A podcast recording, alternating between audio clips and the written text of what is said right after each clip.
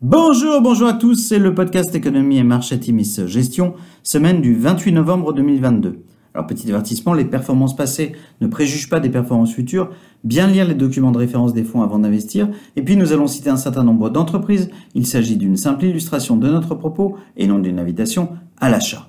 Alors cette semaine nous avons titré Inflation, inflexion, avec un gros point d'interrogation. La semaine a été écourtée à trois jours et demi aux USA pour cause de fête de Thanksgiving.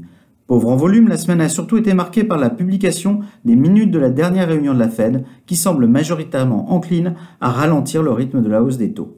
Le prix du baril de pétrole s'est de nouveau déprécié cette semaine de près de 5%, avec un WTI à moins de 77 dollars le baril.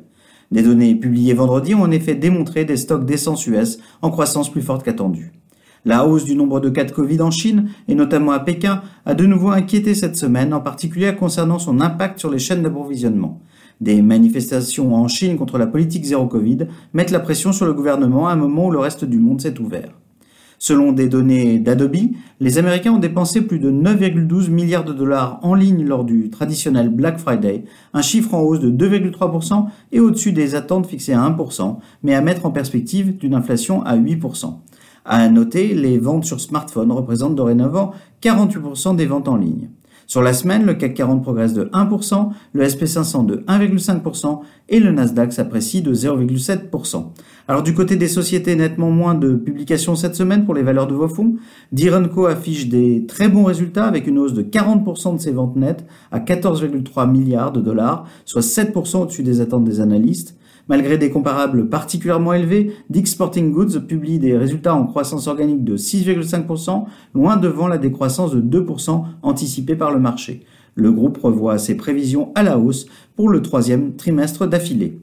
En Europe, après avoir affiché une croissance de 18% en organique au premier semestre, la marge d'EBITDA de Soitec ressort à 35,5%, soit 130 bips au-dessus des consensus. Le management réitère ses objectifs annuels d'une croissance organique de près de 20%.